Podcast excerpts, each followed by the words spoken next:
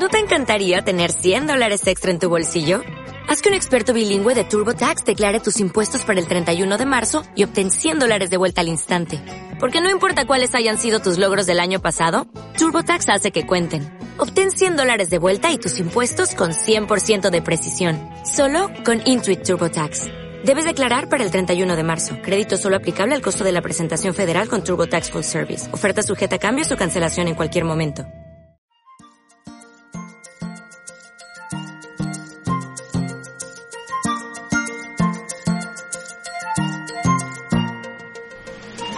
Hola, hola a todos y a todas. Muy bienvenidos una semana más a otro día en el paraíso. Soy Rafa Moyano. Voy a estar contigo los próximos 20 minutos, más o menos, hablando de actualidad, de noticias, de este mundo tan increíble, tan frenético en el que vivimos, pero tratando de hablar siempre desde una perspectiva humana, desde una perspectiva del sentido común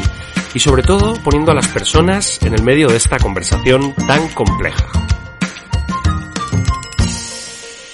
Bueno, espero que hayas tenido un buen puente, que estés descansando, cargando pilas para esta semana que empieza y este último tramo del año. Así que te invito a que te pongas cómodo, cómoda, como siempre, en tu casa, en tu coche, en tu oficina, allá donde estés, porque esto es otro día en el paraíso y empezamos ya.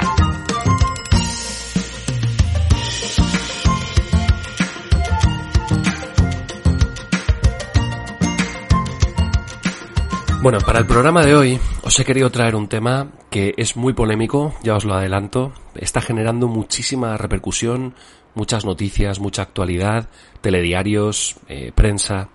y que si bien no es un tema nuevo, no es un tema que ha empezado a pasar este año ni el año pasado, como os digo, en las últimas semanas está cobrando especial relevancia también en el ámbito político y social, y es el tema de la migración. Cada día, a bordo de pateras y otro tipo de embarcaciones muy precarias, llegan cientos de migrantes provenientes del continente africano a las costas españolas. Llegan generalmente a Canarias, por cercanía, y también a las costas de Cádiz y Huelva, porque bueno, obviamente pues son los puntos más cercanos eh, marítimamente del continente africano. Esto que se está denominando como crisis migratoria en realidad no es nuevo, desde hace décadas. El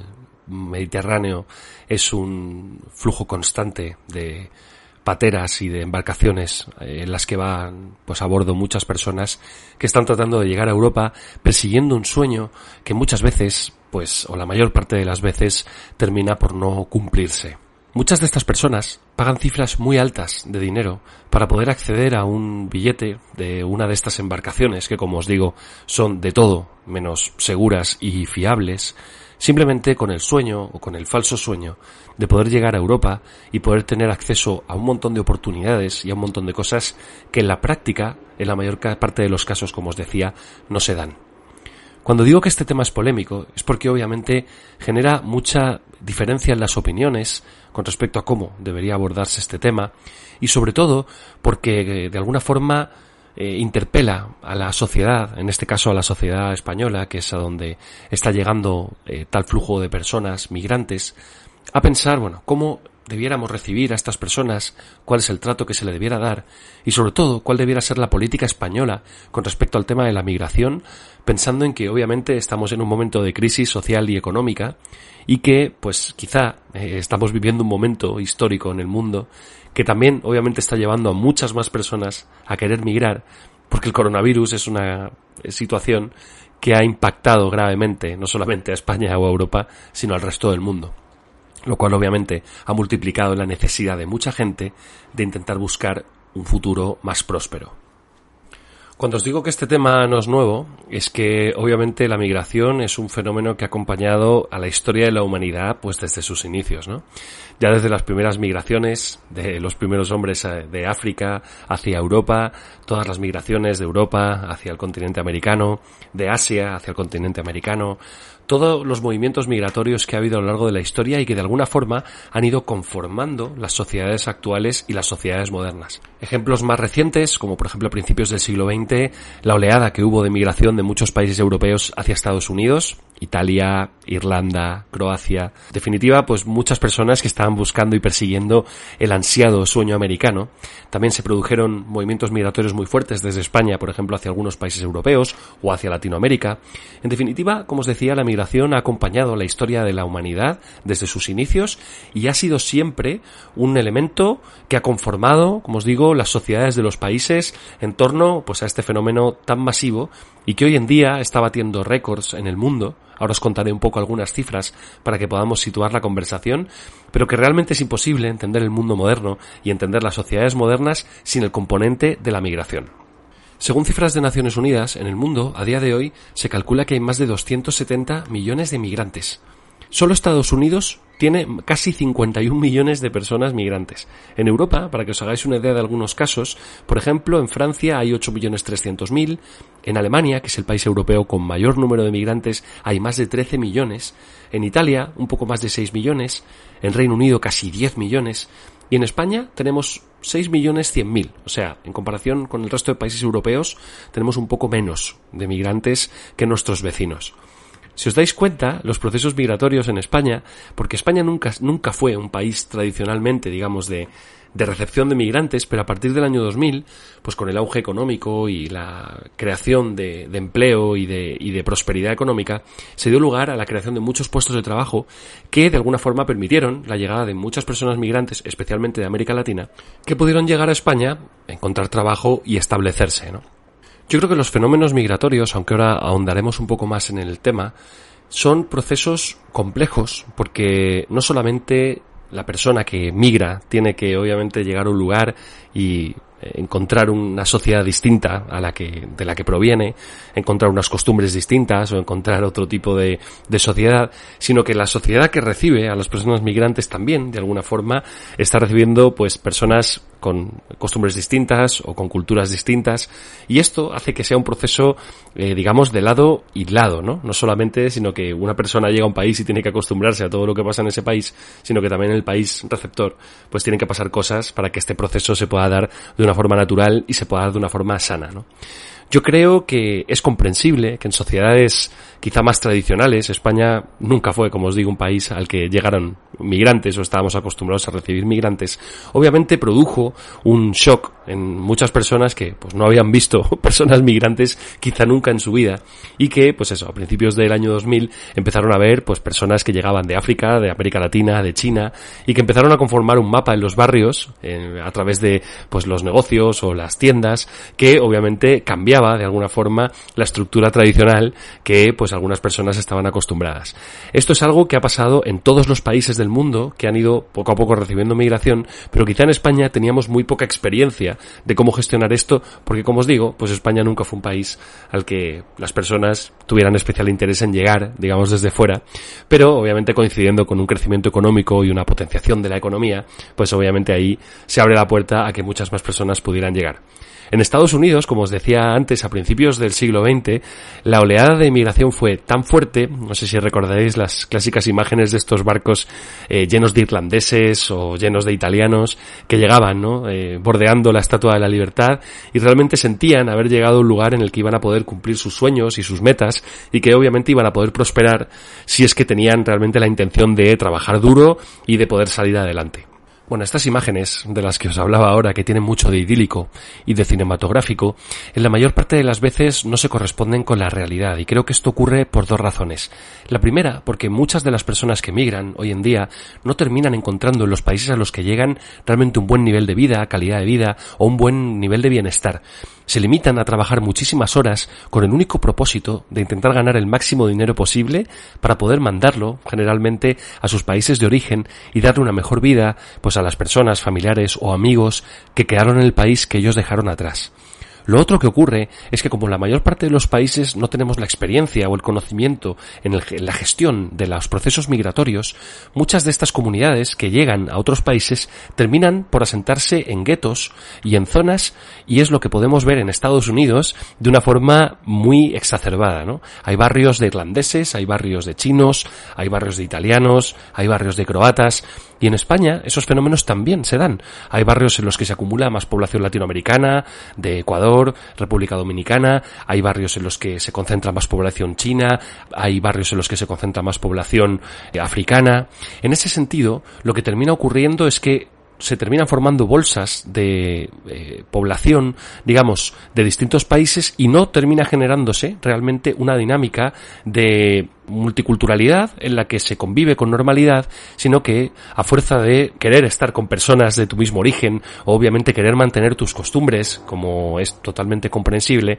pues muchas personas migrantes terminan solamente por tener círculos de personas migrantes, lo que hace efectivamente que los procesos migratorios en los países modernos en su mayoría no funcionen como, bueno, pues como a todos nos gustaría que llegaran a funcionar. Para esto, obviamente, hace falta una voluntad y un desarrollo de las sociedades al que todavía no hemos llegado, ¿no? Yo me imagino un panorama idílico en el que a pesar del país del que tú provengas, puedas llegar a otro lugar y obviamente ganarte la vida de una forma honrada, trabajar, querer salir adelante, pero a la vez quizá ampliar tus círculos de amistades, quizá empezar también a adquirir eh, ciertas costumbres y que tus costumbres también puedan ser adquiridas por otras personas del mismo país, pero que todo se dé de una forma natural, que se dé de una forma con baja conflictividad y que realmente podamos construir sociedades en las que exista la multiculturalidad, pero que esto no sea un problema de enfrentamiento, que no sea un problema de discriminación o de racismo, sino todo lo contrario, que realmente sea un elemento de progreso, un elemento de sociedades más diversas, más con más variedad y que realmente podamos construir una sociedad mucho más amplia en la que todo el mundo sea parte y, la y en el que todo el mundo pueda construir, pero obviamente desde el respeto, desde el trabajo por sacar adelante un país y pensando en el bienestar y en la prosperidad común.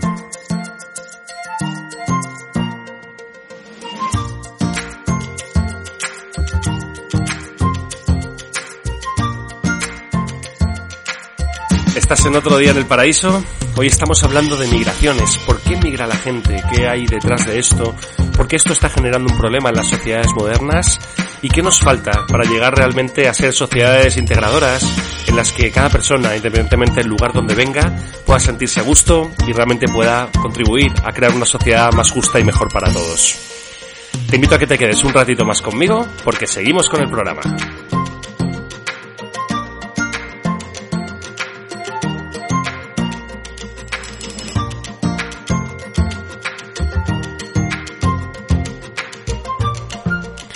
Bueno, sobre la migración hay muchos mitos, ¿no? Y hay muchas eh, cosas que desconocemos. Es un mundo muy complejo. Pero hay algunas cosas que yo creo que son certezas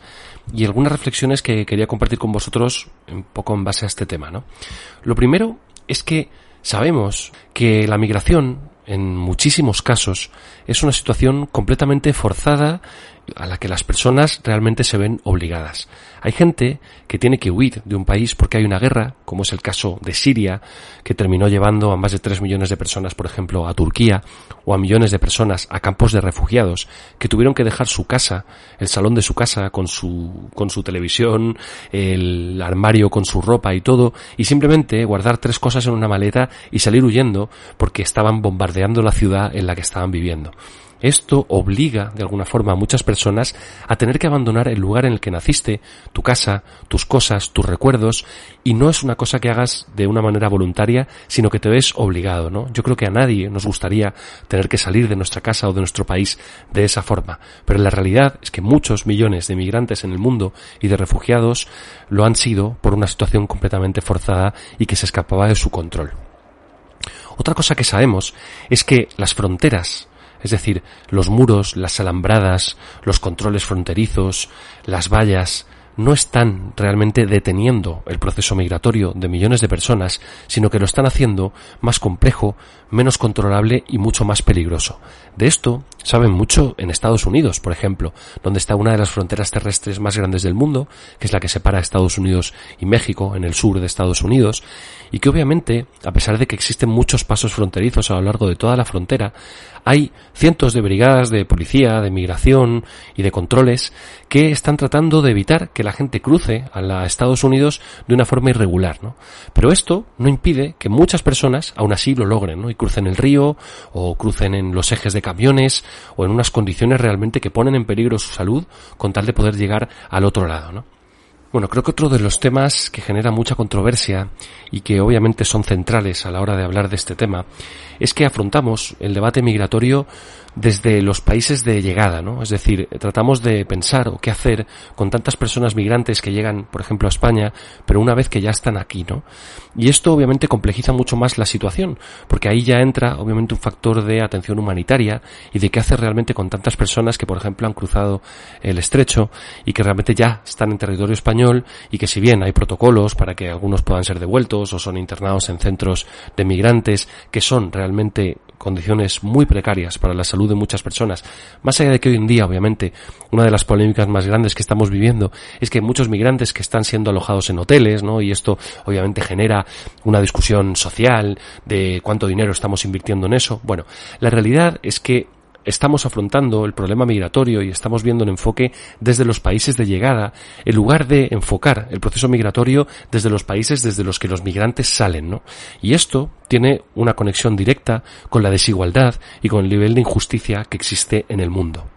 Obviamente que en un mundo más eh, igualitario, más justo, la migración probablemente sería un elemento mucho más minoritario, ¿no? La gente migraría por placer, por querer trabajar en otros lugares, por querer conocer otras culturas, pero no migraría por necesidad, ¿no? Si la gente migra por necesidad es porque obviamente el mundo es muy asimétrico en cuanto al reparto de la riqueza y que obviamente hay lugares que son mucho más pobres y que tienen y que ofrecen muchas menos oportunidades de toda índole a cualquiera de sus ciudadanos. Bueno, yo creo que es imposible que a nadie no se le arrugue el alma, ¿no? O se le encoja el corazón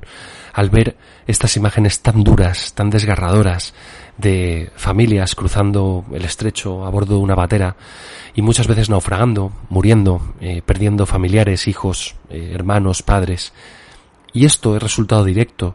del mundo que hemos construido, ¿no? Y de las sociedades que como humanidad hemos ido forjando. Está claro que la migración es directamente proporcional al nivel de desigualdad que existe hoy, ¿no? donde hay países en los que obviamente el nivel de bienestar, el nivel de servicios públicos, el nivel de trabajo, el nivel de ingresos es muchísimo más alto y hay otros países en cambio en los que la precariedad, la falta de oportunidades y la falta de acceso al cumplimiento de los derechos básicos es prácticamente inexistente. Y esto hace que cada persona tenga el derecho y la oportunidad de querer buscar una prosperidad mayor, pero esto, como os digo, es resultado directo de lo que como humanidad hemos construido.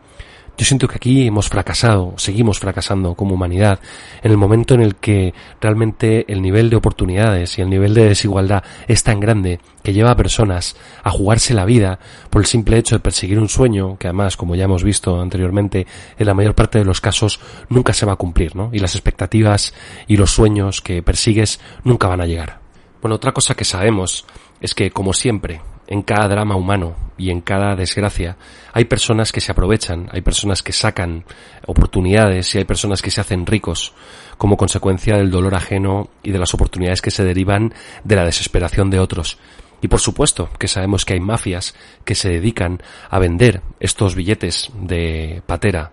a un coste muy alto, arriesgando la vida de muchísimas personas y con el único pretexto de obtener beneficio económico. Y esto es un hecho y esto es algo que también como países, como Unión Europea, como países desarrollados, tenemos que combatir. No puede ser que haya mafias que realmente se estén lucrando con el dolor, el sufrimiento y la muerte. Yo creo que la solución del problema migratorio viene por varios caminos, ¿no? El primero es que obviamente podamos entender lo que existe detrás de esto y lo que existe detrás de la necesidad de muchas personas a migrar, pero que también entendamos cuáles son las oportunidades reales y cuáles son las proyecciones reales que las personas migrantes pueden tener en los países a los que llegan. Y creo que esto, como os digo, tiene una labor o una importancia política muy importante en los convenios bilaterales y en las negociaciones diplomáticas que existen entre los países para realmente llegar a entender que muchas personas pueden migrar y pueden no encontrar lo que están buscando y que lo único que van a hacer es empobrecerse más y lo único que van a hacer es arriesgar sus vidas. Entonces yo creo que aquí una de las soluciones obviamente pasa por una colaboración entre los países mucho más grande de la que hay hoy y realmente un trabajo conjunto para generar más oportunidades en los países de los que salen las personas migrantes y realmente lograr generar riqueza, generar oportunidades y generar prosperidad para que la gente no se vea obligada a migrar.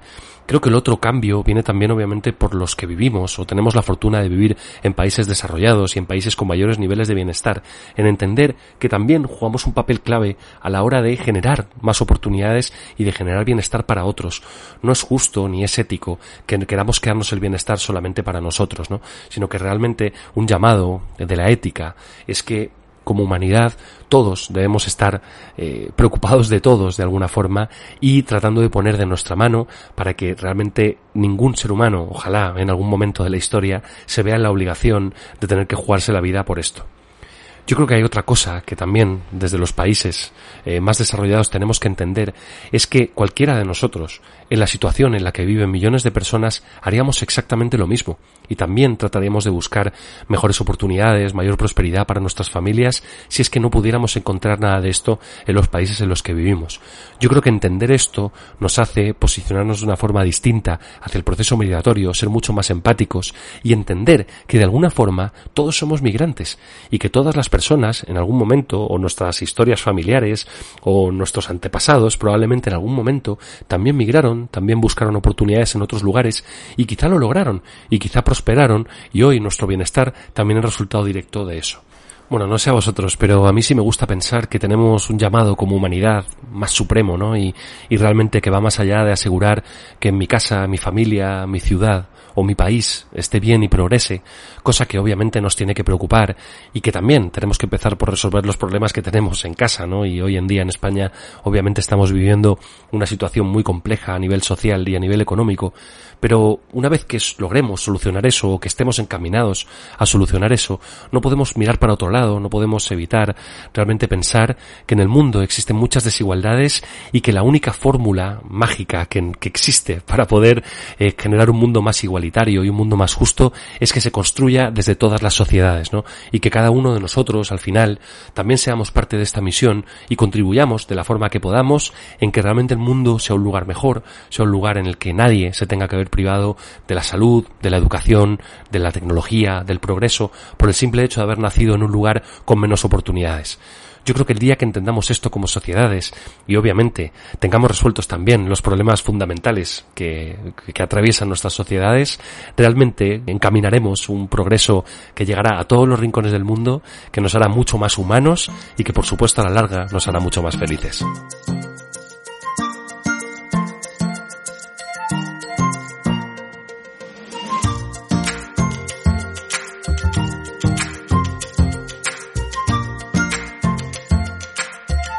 Bueno, queridos amigos y amigas, se nos terminó el tiempo. Espero que hayáis disfrutado, que haya sido un tiempo agradable. Para mí, como siempre, ha sido un placer. Y te espero la próxima semana aquí en el paraíso para seguir analizando, hablando de esta actualidad y de este mundo tan frenético y tan loco, pero siempre desde una perspectiva humana y de sentido común. Soy Rafa Moyano. Esto es Otro Día en el Paraíso. Un abrazo y hasta la próxima.